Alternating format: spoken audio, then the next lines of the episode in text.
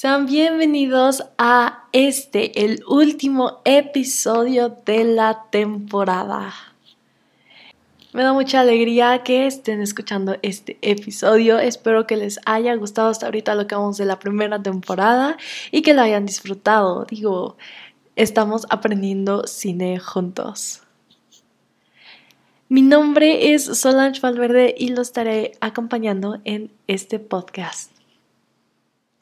Y pues si nos gustan seguir en Instagram, estamos como arroba un guion bajo cachito de cine, donde no solo estaré subiendo contenido exclusivo, sino que también estaré subiendo los pósters de las recomendaciones y películas mencionadas en este episodio. Y pues bueno amigos, como ya se había mencionado, este es el último episodio de la temporada. Espero que hayan disfrutado mucho los capítulos y cómo ha quedado este podcast. Pero bueno, ¿de qué vamos a hablar este episodio? Bueno, en este episodio vamos a hablar o va a ser la segunda parte de los subgéneros. Si todavía no has escuchado la primera parte, lo puedes escuchar que ya que es el capítulo 12, así que no se lo pierdan. Pero antes de comenzar, vamos con las noticias de la semana. Erwick y la Bruja es la nueva película anunciada por los estudios Ghibli y se estrenará en 2021. El director Goro Miyazaki, que es el hijo de Hayao Miyazaki, que igual es un director súper icónico para estos estudios, anunció que este será su último proyecto. La segunda noticia es que Disney Plus acaba de sacar un nuevo corto de 30 minutos de su nueva película de Soul, así que vayan a verlo. Y hablando de Disney, el ratón más conocido de todo el globo, y pues estoy hablando de nada más y nada menos que Mickey Mouse, cumple 95 años. Y ya para las últimas noticias, estos son los estrenos que se van a ver en Netflix del 16 al 22 de noviembre.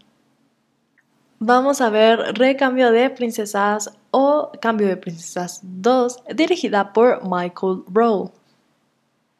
También un corto súper bonito que en serio se lo súper recomiendo es Si algo me pasa, los quiero, dirigida por Will McCormack.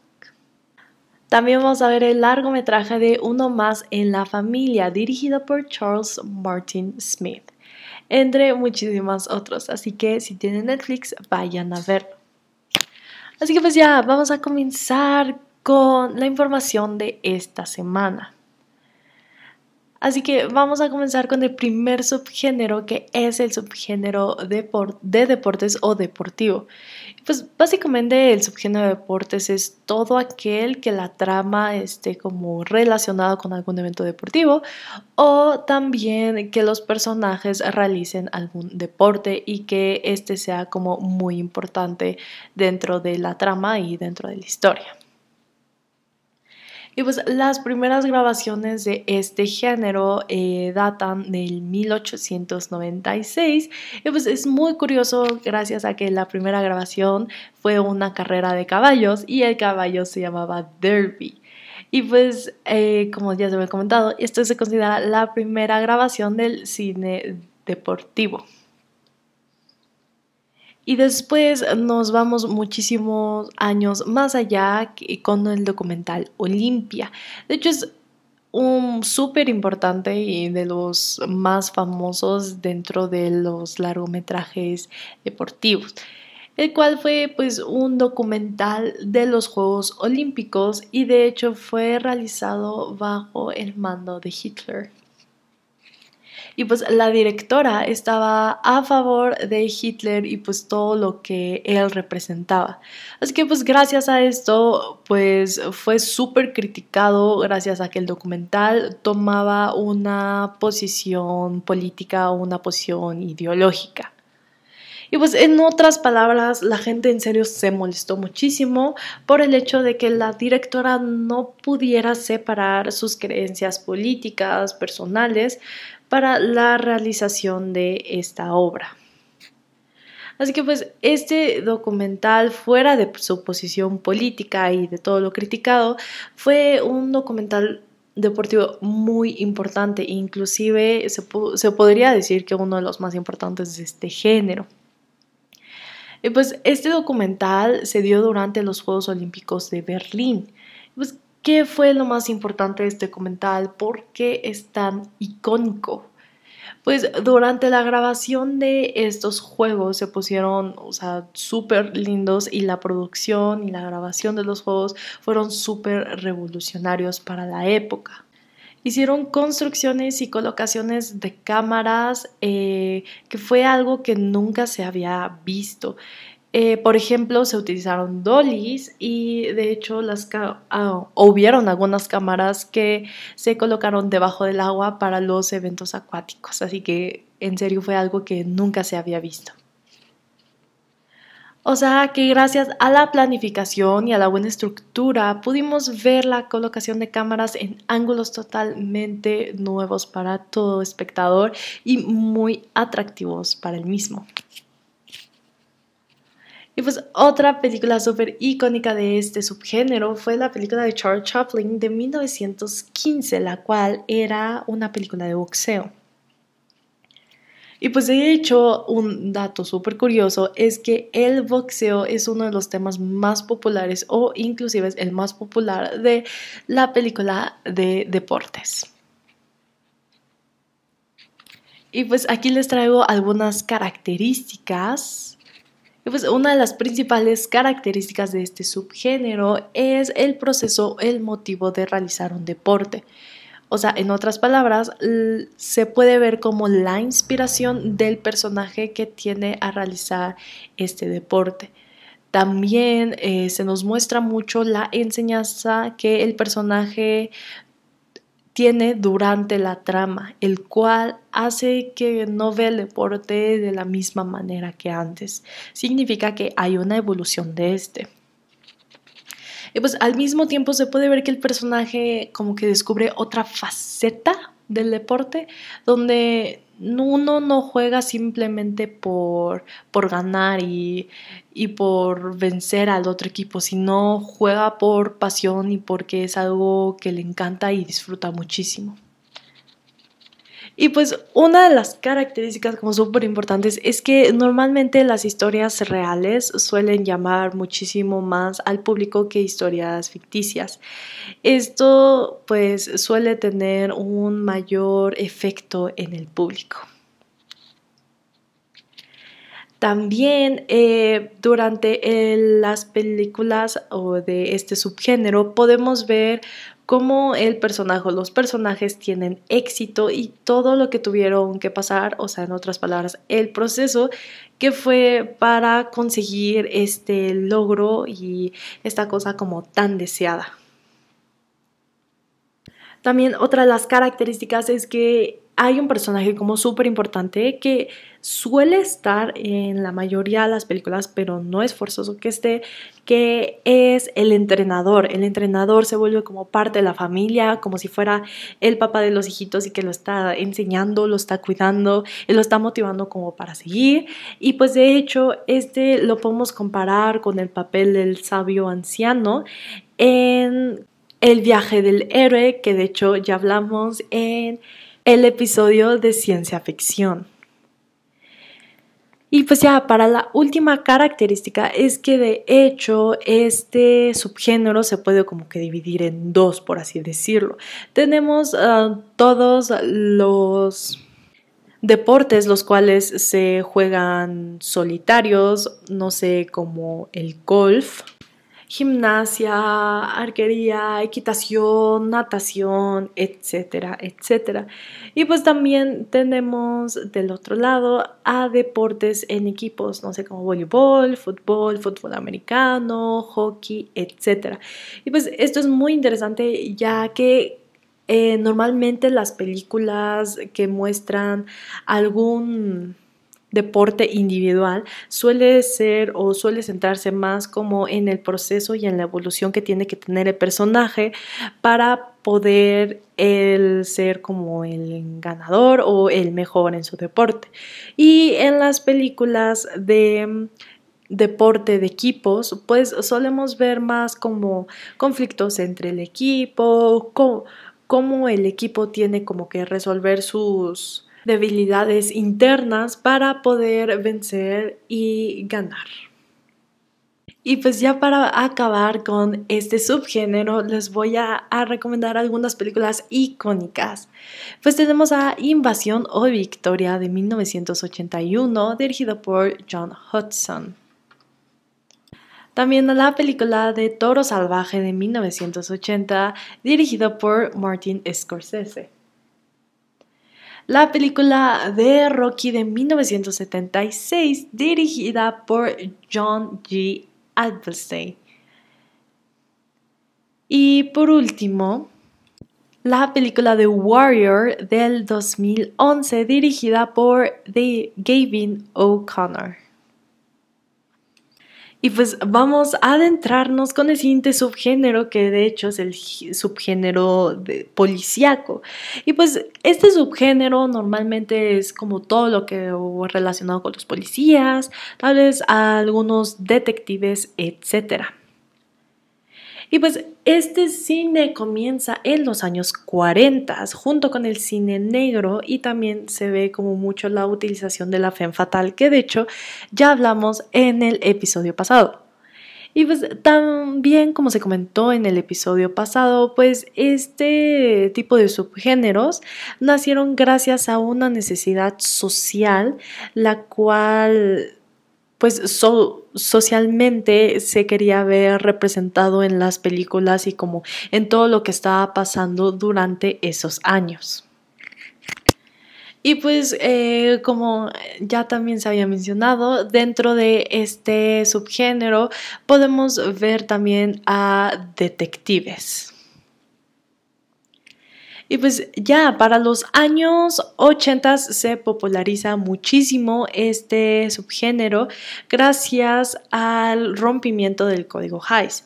Y pues, ¿qué era el código Hays? Pues el código Hays era como una serie de normas, reglas que tenía que tener el cine para poder como ser proyectado y pues este se rompe, así que pues gracias a esto el cine fue un poco más libre y se crearon más cosas como en cuestión de imágenes explícitas, eh, sexo y violencia que se veía en la gran pantalla. Y pues nada, ahorita vamos a mencionar a Edgar Allan Poe. ¿Quién es Edgar Allan Poe? Pues fue un escritor de novelas policíacas eh, muy importantes y muy famosas durante estos años. De hecho, muchas de las películas empezaron eh, inspirándose gracias pues a este tipo de novelas policíacas. Y de hecho, la historia de un crimen se considera la primera película eh, policíaca y es francesa. Y pues algunas de sus características, las armas suelen ser muy recurrentes durante este subgénero, pues gracias a que los policías pues tienen como este derecho o este poder de tener armas gracias a su profesión y pues se lucha contra los malos. También en todas las películas pues hay cierta investigación, como una interrogación de algún caso, de qué fue lo que sucedió, quién lo hizo, etcétera, etcétera. Y pues el uso de violencia suele ser como una característica como súper esencial para esto, tanto como escenas de persecuciones como escenas de peleas entre ambos bandos, pues normalmente suele ser eh, los policías contra alguno de estos criminales o grupo de criminales. Y pues eh, otra de las características es el suspenso que se crea a través de quién hizo el asesinato, de por qué lo hizo, eh, por qué dejó como ciertas cosas o ciertas pistas para los policías, etcétera, etcétera. Y pues ya para terminar con este subgénero, aquí les traigo algunas recomendaciones de películas. Tenemos a la película Crash del 2004 por Paul Hoggis. También la película Laura de 1944, dirigida por Otto Preminger. La siguiente película es Redención, Los casos del Departamento Q, dirigida por Hans Peter Moland. Y ya la última película va a ser Cops del 2000 3, dirigida por Joseph Fares. Y pues vamos con el siguiente subgénero, que de hecho es el subgénero de catástrofe. Vamos a empezar con un poco de su historia. La primera película considerada de película de catástrofe es The Last Day of Pompeii. Y pues este subgénero se volvió como súper popular durante los años 60. Pero también se remonta a la Segunda Guerra Mundial, pues gracias al impacto que tenía la guerra en la sociedad y cómo los espectadores pues se asombraban mucho por ver todo lo que estaba pasando durante esta guerra. Durante este tiempo eh, también dejó de ser no solo un documental, por así decirlo, y se combinó con el cine de ficción. Y pues bueno, después nos vamos a muchísimos años después, ya con el invento del CGI, pues los efectos fueron muchísimo más baratos de hacer. O sea, todas estas como destrucciones masivas de alguna sociedad o de algún país, pues fueron muchísimo más baratos de hacer. Así que pues esto dio paso a que pues se hicieran como más películas de este tipo. Pues, eh, gracias a que pues los efectos este, pues eran como más baratos en lugar de montar todo un set para simular el efecto. Y pues vamos con las características de este subgénero. La primera característica es que este, en este subgénero de catástrofe, pues puede ser tanto un desastre natural o un desastre provocado por los humanos. Por ejemplo, en desastre natural tenemos un incendio, algún terremoto, algún tsunami, etc. Y pues humano podría ser como una plaga, alguna enfermedad, una pandemia, etc. Igual en algunas de las películas podemos ver como algo relacionado con terroristas, ya sea como un ataque de algún grupo terrorista hacia alguna sociedad, hacia alguien o un grupo em, largo de personas. Por ejemplo, se podría considerar una catástrofe las caídas de las Torres Gemelas el 11 de septiembre del 2001, pues gracias a que pues afectó a muchísimas personas y fue de un grupo terrorista hacia alguien. También algo súper característico es que en esta ocasión la mayoría de los personajes mueren. O sea, punto, si tenemos a cuatro personajes principales, normalmente o solo sobrevive uno o sobreviven dos, pero el otro está así como al borde de la muerte y la salvó a penitas. Y pues, ¿cuál es la ventaja de este tipo de subgénero? Pues la ventaja es que puedes tener a muchísimos personajes, o sea, se puede hacer como una coral, que es igual, digo, a muchísimos personajes, y pues como ya se había mencionado, la mayoría de estos mueren.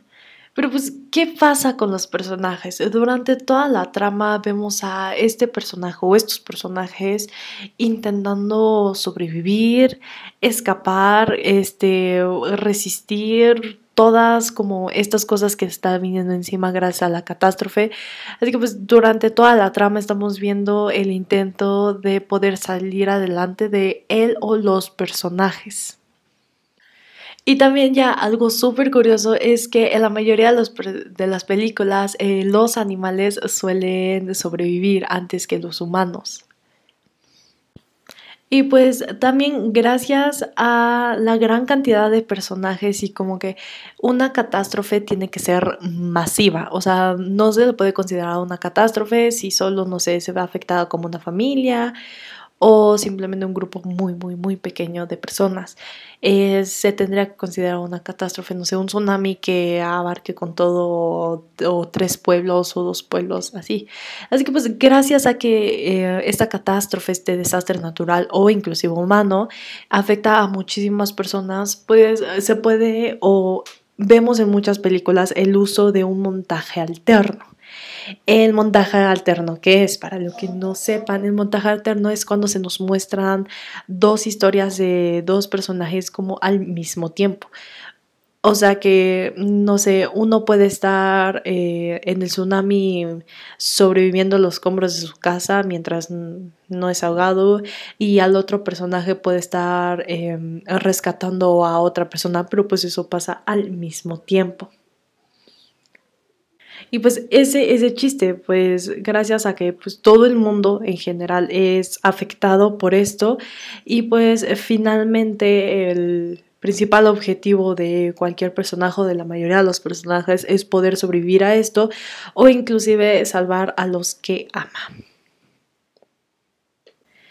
Y pues gracias a que toda la historia está centrada más en la catástrofe, en cómo sobreviven los personajes, como en el proceso que tienen, en el camino que llevan, pues los personajes suelen ser muy simples. Eh, a, lo que me refiero es que son personajes con personalidades muy planas, por así decirlo, y no tienen una trascendencia mayor.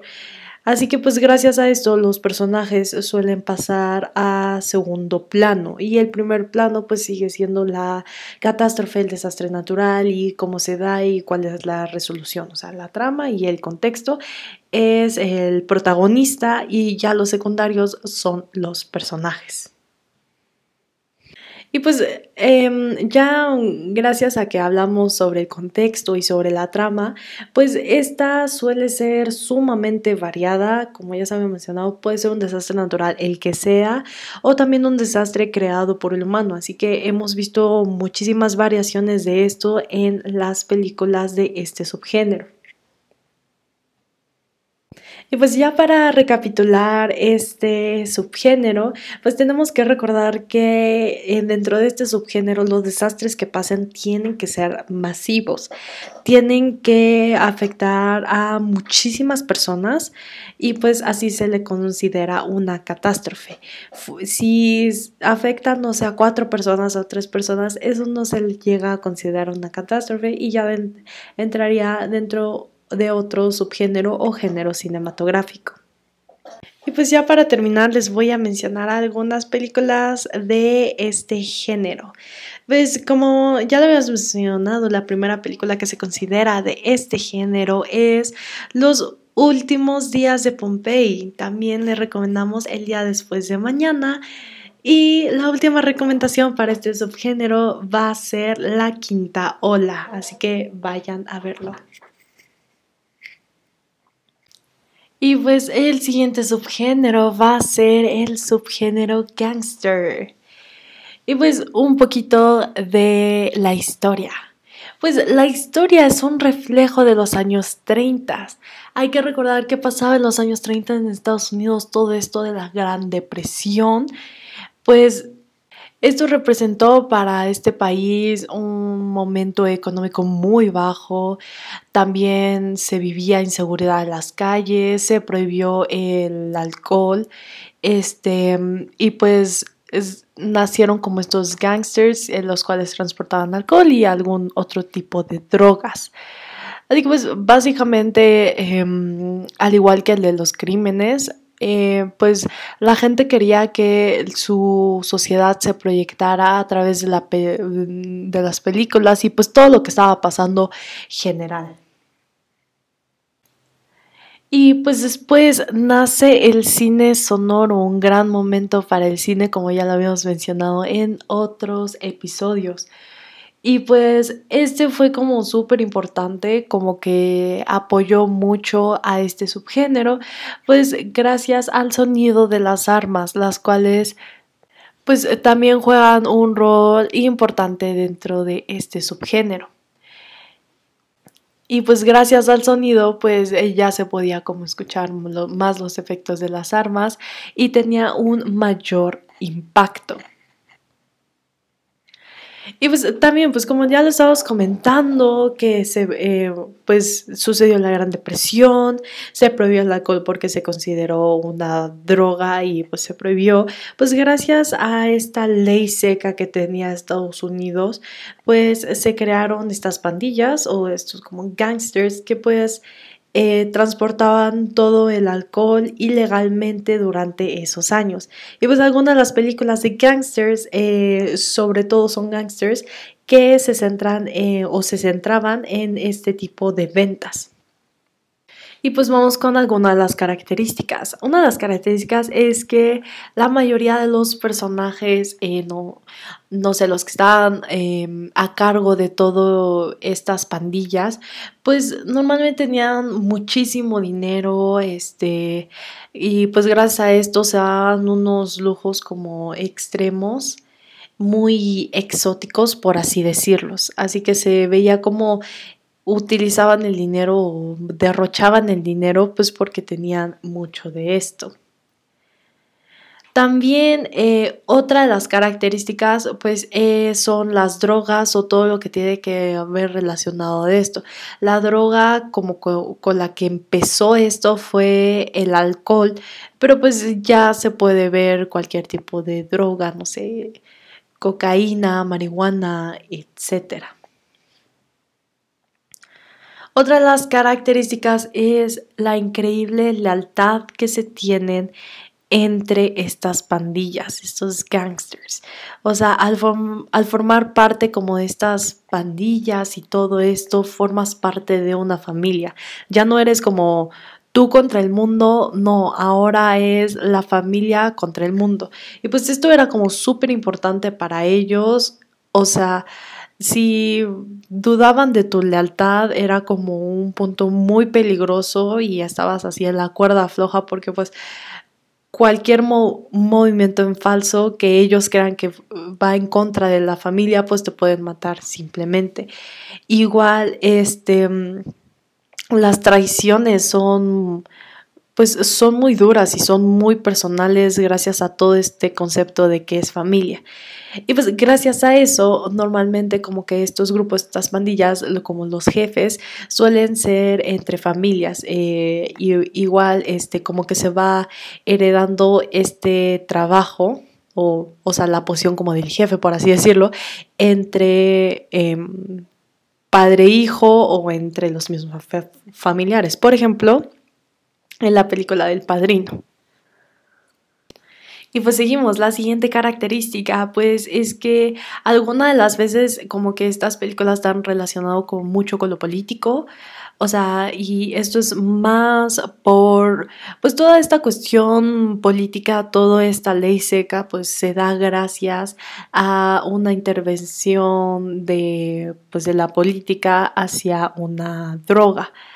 Así que pues em, se ve muy relacionado como estos gangsters y todo esto con el gobierno y de hecho llega a ser un reflejo muy fuerte de lo que se estaba viviendo en la sociedad durante los años 30. Y pues esto también se puede relacionar con otro subgénero del cual ya hablamos, que es el cine político, pues gracias a que pues hace un reflejo de todo lo cultural, económico, social y político que se vivía en esas épocas. Y pues les voy a mencionar algunas de las películas icónicas de este subgénero para que los vayan a ver. Tenemos a uno de los nuestros de Martin Scorsese de 1990. También la película El Golpe de George Roll Hill de 1973. La siguiente es Infiltrados, igual de Martin Scorsese, de 2006. Y pues ya por último tenemos a la trilogía de El Padrino de Francis Ford Coppola de 1972, 1974 y 1990, así que vayan a verlas. Y pues el siguiente subgénero es el subgénero histórico. Pues, ¿qué es esto? Pues son todas las películas la cual se centra o se desarrolla en algún evento histórico. Por ejemplo, la primera película que tenemos es The Birth of a Nation, que pues es una película histórica de los Estados Unidos y pues explica un poco más o menos la realidad de la época, como todo este mm, odio hacia la gente afroamericana y la creación del Ku Klux Klan. Y pues ya pasando a los años 60, pues surgió como muchas producciones hollywoodenses eh, de este subgénero en los primeros años. Y pues eh, eran como grandes producciones, o sea, muchísimos extras, muchísimo todo, pues gracias a que trataban de representar la Edad Media o la Edad Romana. Por ejemplo, el Ben Hur o Espartaco. Y pues algo súper importante es como la creación de este contexto que se da como todo el contexto social, político y económico que se nos sitúa de la película. También solían ser obras eh, un poco caras gracias pues a todo lo que implicaba crear este contexto de otra época y como ponerlo a su máximo esplendor. Y pues ya más para la actualidad, em, solemos ver más películas como personajes icónicos ya conocidos y en algunas de las ocasiones películas de lo que está pasando actualmente. Algunos de los temas más comunes es el tema de guerras, las cuales están como ambientadas como en de 1800 para abajo aproximadamente y pues esto significa que son un poquito más viejitas que las películas bélicas, que de hecho ya hablamos de ese subgénero en el episodio anterior, por si lo quieren escuchar. Y pues normalmente se nos sitúa en este tipo de películas muchísimos años atrás, eh, contándonos la historia, no sé, del Antiguo Testamento, de Cristo, la historia de Roma, etcétera. También dentro de este subgénero se llegan a ver películas bibliográficas, las cuales pues se enfocan en la vida de una persona que pues a veces esto llega a ser un poco propagandístico ya que a veces como que pone o idolatran a esta persona. Ya para 1920 eh, hubo un auge, pero en los 60 fue como muy importante. También eh, ya en este género tenemos como los dramas y pues se nos hace la ambientación de, la película y pues ya se nos incluye como el drama. Y normalmente, como ya se había dicho, son eh, o están hechas en otra época. Ya para las características, eh, pues como ya se había mencionado, estas son grandes, grandes producciones, necesitan como muchísimo presupuesto, pues gracias a toda la ambientación que se tiene que hacer de la época. También em, los personajes principales tal vez no pues, son siempre como el héroe el cual estamos acostumbrados, tal vez sí puede ser un héroe o inclusive un antihéroe, pero normalmente este personaje suele eh, representar y defender mucho los valores sociales, los cuales pues está como incluido, ¿no? Y ya para la siguiente característica es que la ambientación es como muy importante, es una pieza muy fundamental para este tipo de largometrajes, pues gracias a que pues esos largometrajes buscan hacer toda esta recreación de otro mundo y pues es importante esto más para la credibilidad que tiene ante el espectador. Y pues ya las películas que les voy a recomendar sobre este subgénero son las siguientes. Tenemos al Gato Pardo de 1963 con el director Luchino Visconti. También a la película Éxodo de 1960 dirigida por otro Preminger. También tenemos a la película Invictus de 2009 y al Lincoln del 2012 de Steven Spielberg. Y pues vamos con el siguiente subgénero que es el subgénero épico. Bueno, pues eh, normalmente este tipo de películas, las películas épicas, suelen ser películas de clase A, las cuales llegan a tener muchísimo presupuesto y por lo tanto tienen una gran producción. Y pues vamos con un poquito con la historia. De hecho, la película de Quo Vadis se considera la primera película de este subgénero. Ya, o gracias a su gran producción, tuvo una producción masiva con muchísimos extras, las cuales ayudaban a contextualizar todo el largometraje. Y pues ya para los 60 se volvió como súper popular también este género y pues como que se dio la oportunidad de poder hacer producciones gigantes y pues gracias a esto pues hicieron muchísimas películas. Y ya más para la actualidad, un poquito más para acá, pues gracias a todos los avances tecnológicos que hemos vivido, como el CGI, pues se fue un enfoque o se hizo un enfoque un poquito más a la ciencia ficción. Y pues una saga de películas súper importante fue Marvel, pues marcó como este paso como súper importante gracias al presupuesto enorme que tienen las películas de Marvel hasta la actualidad. Y pues es mm, detrás de ellas hay muchísimo dinero invertido. Así que vamos con las características. Pues como ya sabían, mencionado, los costos de producción son gigantes, o sea, yo creo que actualmente llegan a más de los 100 millones de dólares. Y pues las escenas como de batalla o así, pues suelen ser como algo característico donde está lleno de extras. También tenemos a los personajes como los héroes fuertes, eóricos, que pues normalmente están eh, actuados por actores famosos. Y pues gracias al gran presupuesto, eh, pues suelen ser películas con una duración más larga.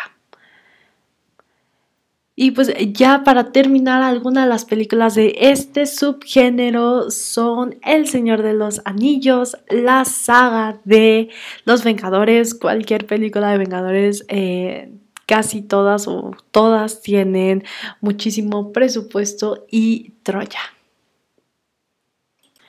Así que pues vamos a seguir con el siguiente subgénero que de hecho es el género religioso. Pues estas películas pues son todas las películas o largometrajes relacionados con lo religioso.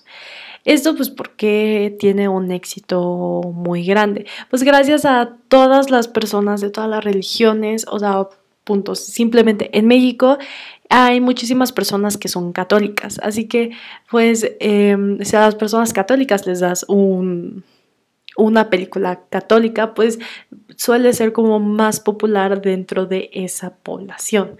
Y pues gracias también a que estas películas como apelan mucho a lo que es la fe y lo que significa esta religión para el espectador. Así que vamos con algunas de las características. Pues las características es que normalmente este tipo de películas suelen ser basadas en los textos sagrados, eh, no sé, como por ejemplo en el caso de los católicos, pues es la Biblia. Es que em, normalmente estas películas pues tratan de relatar como las historias dentro de estos o simplemente tratan de hacer una representación de toda la Biblia, si, si es el caso. También los personajes suelen ser personajes eh, muy conocidos, ¿no? Este, personajes religiosos conocidos gracias a los textos sagrados o a la misma religión. Y pues eh, también no solo se abarca eh, la religión católica, también está la religión mormona, la religión cristiana, la judía, etcétera, etcétera. Y pues finalmente este tipo de películas trata de hacer como estas dudas existenciales de por qué estamos aquí, quién es Dios, qué es el Dios, o sea, qué es todo esto y como que todos estos temas los tratan de abordar em, con o sin la guía de los textos sagrados. Eso está muy importante. Y pues eh, alguna de las películas es La Pasión de Cristo. También tenemos a Dios no está muerto y The Fountain. Pues vamos a abordar el último subgénero, que de hecho es el género, o subgénero más bien, pornográfico. El cual pues la historia se da desde las state films donde se veían como a mujeres desnudas y pues esto se combinaba con varios planos que tal vez era la mujer desnuda y otra cosa, eh, esto y otra cosa, la cual pues como se mezclaba entre sí. Y pues eh, ya para 1960 de Beaver Films, eh, pues muestra como mucha sexualidad y sensualidad eh, y pues se hacen como específicamente estas salas para hombres que pues era precisamente para mostrar películas em, pornográficas. También se utilizaba mucho en las despedidas este tipo de películas. Y ya para 1970 se considera la época de oro para este subgénero. Pues gracias a que fue como un poquito más hardcore, eh, a lo que se refiere es que pues em, las escenas o los desnudos ya se podían como poner más completos y se podía mostrar algún tipo de relación más ruda en pantalla. Es decir, pues era más explícito que en otras ocasiones. Y ya para 1980, gracias a los videofilms, pues fue, eh, mm, o sea, muy, muy, muy popular este género. Y pues hay muchísima aceptación alrededor del globo de este género y en serio que se ha creado un imperio gigante eh, gracias o alrededor de este género. Ya eh, lo puedes encontrar desde la televisión, algunos CDs hasta en internet. Y pues el propósito principal de este tipo de películas es excitar al espectador. Y ya hablando en las características, es que siempre se nos va a mostrar alguna relación sexual. Ojo, este, si en alguna película de repente, no sé, estamos viendo una película de terror y aparece eh, una escena sexual, esto no significa que sea de subgénero pornográfico. Eh, las relaciones sexuales como que se es como el principal o el protagonista, en este caso, de este tipo de películas. Y pues gracias a esto la narrativa suele pasar a segundo plano. Y pues alguna de las películas de este subgénero es la película Love, The Dreamers y Garganta Profunda.